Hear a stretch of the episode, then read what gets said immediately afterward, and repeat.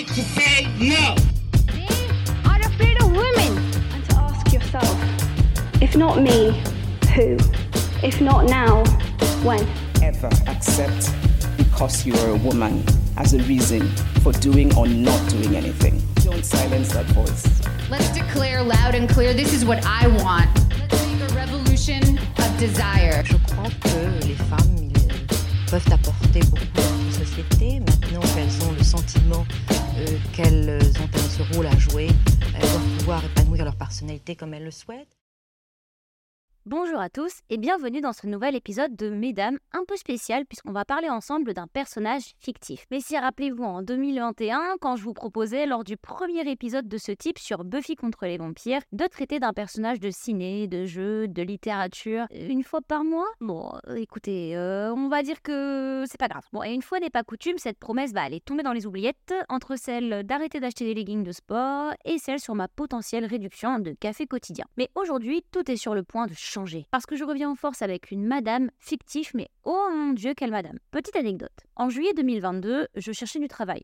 Bon, autant vous dire qu'après 347 candidatures et 273 lettres de motivation, on s'amuse comme on peut. J'ai décidé, dans un élan de désespoir professionnel, de changer la ligne sous mon nom sur mon profil LinkedIn pour la Lara Croft des réseaux sociaux.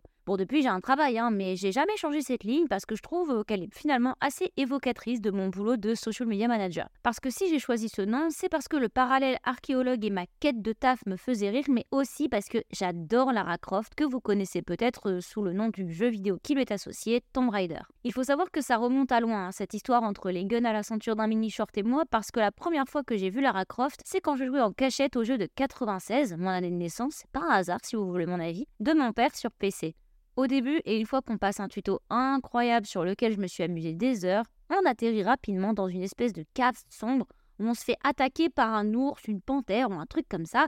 Et bah du coup, je retournais sur le tutoriel parce que j'étais terrifiée du ciboulot. J'ai donc joué au tutoriel pendant des heures, pour être exact. Mais ça, ça reste un de mes souvenirs vidéoludiques les plus marquants. D'ailleurs, en écrivant cet épisode, je suis retombée sur le jeu auquel on a accès via un navigateur internet classique. Et ça, quel plaisir J'aime la technologie. Pour ceux qui ne connaissent pas l'histoire du personnage de Lara Croft, eh bien, il s'agit évidemment du personnage principal de la série de jeux vidéo Tomb Raider. Née dans une famille anglaise aisée, Lara hérite d'une passion pour l'aventure et l'archéologie de son père, Lord Richard Croft. Après la disparition mystérieuse de ce dernier, elle hérite de sa fortune et décide de suivre ses traces en tant qu'archéologue. Dans, le jeu, elle Dans les jeux, elle parcourt le monde à la recherche de reliques légendaires des complots, résout des énigmes et est globalement la pire archéologue du monde puisqu'elle pille absolument tout sur son passage et défonce probablement un héritage historique mondial avec ses deux énormes guns, mais passons.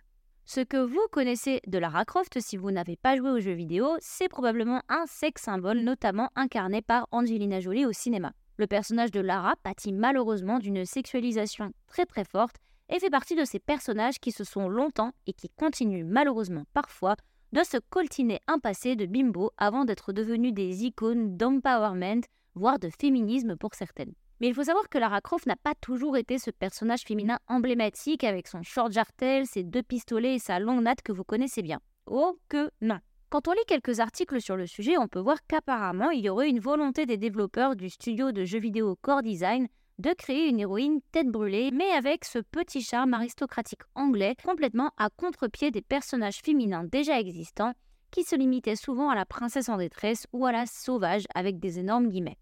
Ça, c'est la version de on est sympa et on a envie de faire avancer la société dans le bon sens. La vérité, c'est qu'on est dans les années 90 et que les jeux vidéo, bah, c'est pour les mecs. Donc à Croft, avant d'être un L, sachez que c'était bien parti pour être un il. La vraie version de l'histoire, donc, c'est que les développeurs s'étaient bien inspirés d'Indiana Jones pour créer le personnage de Lara Croft, un homme donc.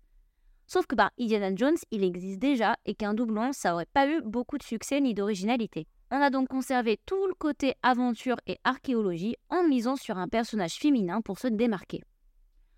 Bon, en vrai, je suis un peu mauvaise langue parce que même si je pense pas que les développeurs en avaient quelque chose à faire de mettre les femmes en avant, Toujours est-il que c'était quand même assez rare pour l'époque d'avoir une femme armée, indépendante, financièrement euh, indépendante, aventureuse, seule, sur une jaquette de jeu vidéo. Attendez, attendez, on me chuchote, on me chuchote à l'oreille que ça fera pas assez vendre? Ah, attendez, attendez, on va cliquer sans faire exprès sur la taille de la poitrine du personnage pendant le développement. Hop là, une petite augmentation mammaire de 150% non voulu. Ah merde, on n'a plus le temps de changer? Bon, bah on laisse, hein. Et donc oui, à la base, Lara Croft, c'était un mec, elle n'avait pas deux énormes triangles de pixels marketing en guise de poitrine, et n'était pas spécialement destinée à être le fantasme ambulant des joueurs de l'époque. Une fois ce nouveau personnage créé et bien rodé, on lance le premier jeu.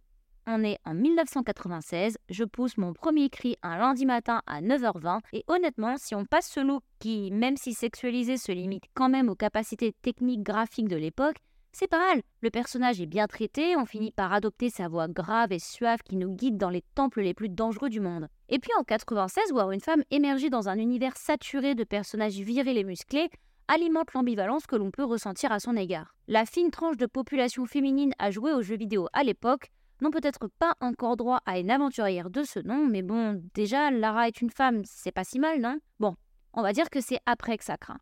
J'ai très envie de vous parler du retour en force du personnage à une époque où on s'est rendu compte que les femmes jouaient aussi aux jeux vidéo, mais les amis, on ne fait pas d'omelette sans casser d'œufs, donc on va d'abord devoir rester un peu dans le passé et parler de quelques jeux suivants, aka l'âge d'or de la sexualisation de Lara Croft. Dans le second et le troisième jeu, ça devient n'importe quoi.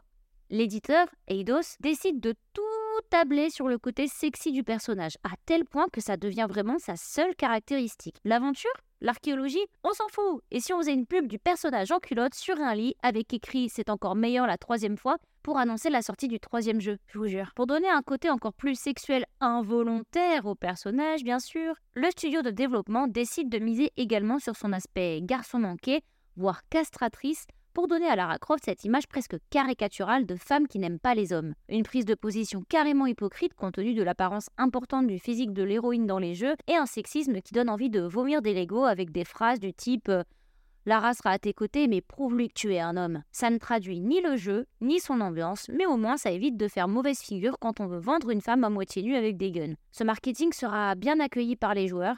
Bon, heureusement que le jeu aussi, hein. L'anecdote de cette période qui m'a le plus marqué, c'est quand la mannequin dont s'inspire le personnage, hein, donc la, vraie femme sur laquelle est basé le personnage de Lara Croft, Nell McAndrew, a été poursuivie en justice par l'éditeur du jeu pour avoir posé pour Playboy avec un t-shirt de Lara Croft.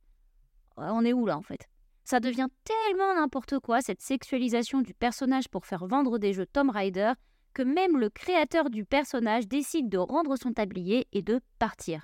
Si lui aussi voyait en son personnage une femme forte et belle, il n'avait pas spécialement envie qu'on l'assimile à un bonnet 95D armé jusqu'au cou. Et malheureusement, à l'E3 de 96, qui est la conférence qui présente les jeux de l'année, le personnage de Lara Croft dans le jeu Tomb Raider est présenté tel que vous en connaissez sûrement le cliché. Le problème, c'est que lorsque l'on présente quelque chose à cette conférence, on grave un peu l'ADN du jeu dans le marbre. Nous ne sommes pas dans un podcast de jeux vidéo, mais sachez quand même qu'après trois premiers opus sortis en 96, 97 et 98, un jeu par an, dites-vous que c'est colossal et c'est du grand n'importe quoi, qui feront de Lara un réceptacle à fantasmes bien dégueulasse, les jeux finiront par devenir des caricatures d'eux-mêmes et ne seront plus tant appréciés du public que ça. Des jeux Tomb Raider mettant en scène Lara Croft, il y en a plus que je n'ai eu de conversations ouvertes sans réponse sur Tinder au cours de mes longues et périlleuses 26 années d'existence. Il faudra attendre 2013, soit 17 ans après la sortie du premier jeu en 96, pour retrouver une Lara Croft complètement redesignée dans le 9 jeu. Plus jeune, avec une personnalité plus approfondie et surtout des proportions, si on va dire pas normales, plus cohérentes, plus de mini-shorts, vive les treillis, et c'est quand même plus confortable pour faire péter des temples, on va pas se mentir. Mais bon, comme je vous le disais, on ne va pas parler que des jeux vidéo. Vous ne m'en voudrez cependant pas de l'avoir fait parce qu'au-delà du personnage, l'histoire de sa création est importante à connaître pour mieux comprendre son évolution. J'adore le personnage de Lara Croft parce que je trouve le Switch absolument formidable. De bimbo vraiment destiné à émoustiller un public 99% masculin, elle est maintenant considérée par beaucoup comme une femme rebelle, une aventurière affirmée que l'on peut même ranger sur l'étagère des personnages fictifs féministes aux côtés de Buffy ou de Hermione Granger. Et honnêtement, je me souviens qu'à l'époque où le personnage était encore un sex symbole, bah ça marchait déjà sur moi. En fait, on avait tellement peu d'héroïnes jouables et actives dans les jeux vidéo que je n'ai même pas compris à l'époque que le personnage était sexualisé. Je jouais un personnage féminin avec lequel j'avais déjà plus de ressemblance que des gros bras musclés et des moustaches de plombier. Je pouvais courir, sauter, tirer sur des trucs et ramasser des objets brillants comme les garçons. Ce n'est qu'en grandissant que je me suis rendu compte que le personnage ne m'était pas du tout destiné. Je me le suis approprié en fait, comme beaucoup de jeunes filles. Lara Croft est donc un personnage très ambivalent de par cette visibilité et cette place prise par un personnage féminin fort et par cette sexualisation du corps des femmes et de la représentation des femmes dans les jeux vidéo, qui ne sera que le début d'une longue série de défis lancés à la gravité en termes de rapport colonne vertébrale versus poitrine. En 2018, le nouveau film Tomb Raider, dans lequel Alicia Vikander succède à l'interprétation d'Angelina Jolie en 2001, reprend également la nouvelle apparence du personnage effaçant complètement ce côté sexy pour une héroïne plus dans l'air du temps. Parce que bon, parce que bon, hein, dites-vous que même Angelina Jolie, qui est objectivement une femme magnifique, devait se rembourrer le soutien-gorge pour jouer Lara Croft. Pour vous dire à quel point c'était un sacré argument marketing à la fin des années 90. Je tiens quand même à souligner que, bon, certes le personnage a été rebrandé et c'est cool, mais si on s'éloigne un peu de Lara Croft, les personnages intéressants et mis en avant sont toujours aujourd'hui, donc si moins sexualisés, toujours des femmes jeunes. Quand les personnages masculins plus âgés sont courants et même gages d'une certaine sagesse, les personnages féminins plus âgés, eux, ne sont pas spécialement mis en avant de par l'inattractivité qu'ils représentent aux yeux d'un public encore majoritairement masculin. Malheureusement, ce n'est pas également le seul problème qui colle à la peau du personnage de Lara Croft. Alors, même si le créateur du personnage a toujours défendu Lara bec et ongle en insistant que c'est bien le marketing d'Elios, la boîte de prod, qui est à l'origine des problèmes, le jeu utilisera quand même un artifice scénaristique expliquant le personnage et son caractère par une agression sexuelle passée dont elle se serait échappée. Le souci, voyez-vous, c'est que ça, c'est vraiment l'apanage des femmes dans les films, dans les bouquins et dans les jeux. Les femmes, elles n'ont pas le droit d'être fortes parce qu'elles sont fortes, elles sont fortes parce qu'elles ont vécu un traumatisme souvent lié à des agressions sexuelles de la part d'hommes. Et ça, il faudrait quand même un peu sortir de ce truc. Face à ce tollé, parce que c'est un vrai tollé, hein, l'éditeur du jeu essaie de minimiser, s'interdisant de parler de viol ou d'agression sexuelle et évoquant à la place une situation pathologique pour expliquer le caractère du personnage. Eh, on essaie de se rattraper aux branches comme on peut, on va dire. Hein. Pendant ce temps-là, le tollé est fait. Alors avec tout ça, tous ces problèmes, tout ce marketing douteux, glauque et sexiste autour d'un personnage créé par et pour les hommes dans les années 90, pourquoi est-ce qu'aujourd'hui je le cite dans mon LinkedIn et pourquoi je le considère comme un personnage absolument important dans ma construction féministe autour du jeu vidéo? Eh bien tout simplement à cause de cette ambivalence. En 2023, de nouveaux personnages de jeux vidéo féminins naissent chaque jour pour nous rappeler que Tom Raider et sa Lara Croft ne doivent pas être des exceptions. Pas en termes de sexualisation, mais en termes de présence féminine dans le paysage vidéoludique. Ces derniers temps, on observe aussi une véritable appropriation des personnages sexy.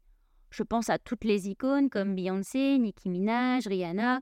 Être sexiste n'est plus qu'une affaire de plaire aux hommes. C'est un travail parfois long et difficile de faire la part des choses entre être sexy pour plaire et être sexy pour se plaire, mais une chose est sûre, ces icônes, fictives ou non, ont permis aux femmes de dire nous n'avons pas à cacher notre poitrine, nos fesses, on twerk si on veut, sans avoir à le faire sous les ordres d'hommes pour satisfaire des hommes. Et de toute façon, si c'est pour satisfaire des hommes, eh ben, ce sera le choix de la personne en question. Je ne sais pas si vous voyez la nuance. Ça, ça s'appelle l'appropriation. Si je décide de ne plus subir le fait d'être sexy, d'être belle, d'être attirante, d'être séduisante, je ne suis plus la victime. Je décide. À remettre en contexte dans notre société de consommation qui pousse les femmes à acheter du maquillage et des crèmes dépilatoires. Mais ça, c'est autre chose. Pour moi, le personnage de Lara Croft entre dans cette appropriation. Pour qu'une femme puisse être puissante, forte, riche, ambitieuse, aventureuse, elle n'a pas à ressembler à un homme ou à se comporter comme telle pour que ce soit crédible.